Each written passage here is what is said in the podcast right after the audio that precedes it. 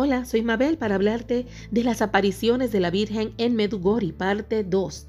Aquí vamos a hablar de la primera aparición. El miércoles 24 de junio de 1981, fiesta de San Juan Bautista, dos muchachas iban de paseo por Medugori. Ivanka Ivankovic, de 15 años, que vive en la ciudad de Mostar, pero que viene a menudo a la aldea de Villakovici, donde sus padres poseen una casa y un terreno, y Miriana Dragicevic, de 16 años, que vive en Sarajevo, pero pasa el verano con su abuela en Vijakovici. Las dos amigas se dirigían hacia el cerro Podrodo, que significa pie del monte, cuando de improviso Ivanka vio en medio de una gran luz la semblanza de una mujer y gritó a su amiga, Allá está una señora. ¿Qué señora? Contestó Miriana. Eso no puede ser. Espantadas, se fueron corriendo al pueblecito y allí contaron lo sucedido. Instantes después, regresaron acompañadas por Vida Ivankovic, Iván Ivankovic y Milva Pavlovic. La gospa, o sea, la señora, aún estaba allí, esperándolas. Ivanka fue nuevamente la primera en verla, pero no tuvieron ánimo como para dirigirle la palabra. Imagínense.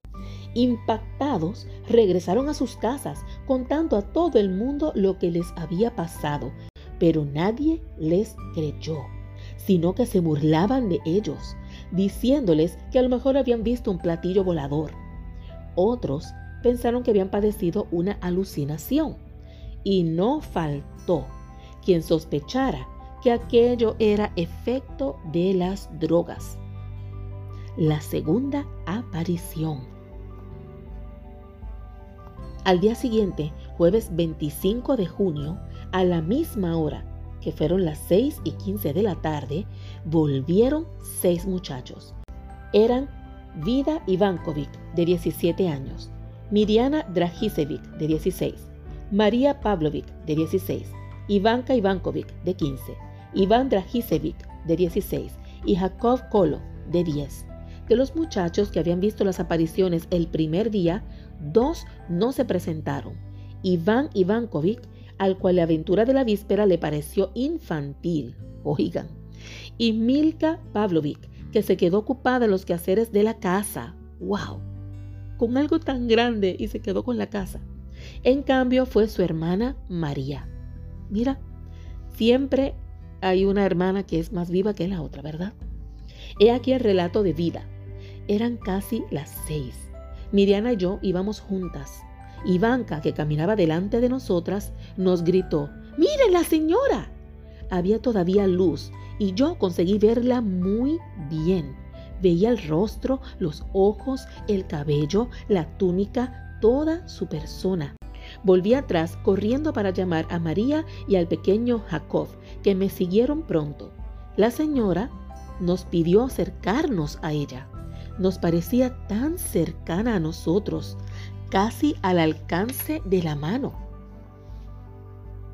En realidad no era así. Mientras más intentábamos acercarnos, más parecía que ella se alejaba. Nos pusimos a correr. Nos parecía que casi no pisábamos el suelo. No seguíamos ningún sendero, sino que íbamos directamente hacia la señora. Era como si el aire nos succionara yo tenía miedo.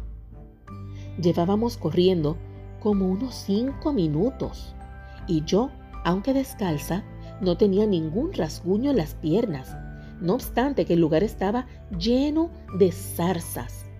Las demás personas que nos seguían quedaban asombradas viendo con qué velocidad nos movíamos.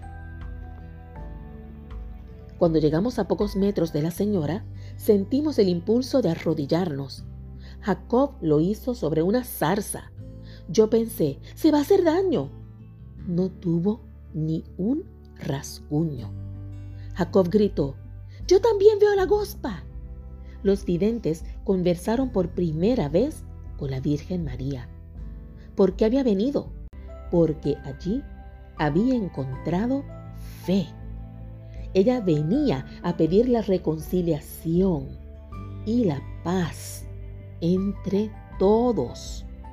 No entre católicos, no entre católicos y protestantes, todos, todos los seres humanos, islamitas, judíos, católicos, ateos, todos, vivir en reconciliación y paz.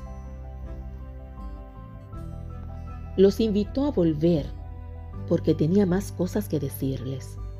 Aquella tarde los muchachos volvieron a sus casas, iban alegres y liberados de todos sus temores. Y sobre Medugori aquella tarde apareció una gran luz que bajaba del cielo a la tierra. Esta luz la vieron también muchas personas de los pueblos vecinos. Era una luz, dicen, más intensa y esplendorosa que la del sol. ¿Qué luz puede ser más intensa y esplendorosa que la del sol que nos molesta, nos hace daño a la vista? Así era esa luz. Pero, miren el milagro, no deslumbraba como la del sol. Era una señal de la Virgen que invitaba a la gente a ir a aquel lugar. Y por eso es que la gente está yendo en peregrinaciones a Medugori.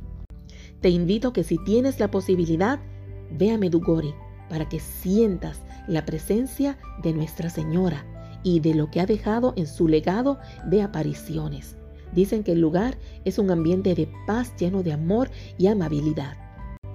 Gracias por escuchar y comparte.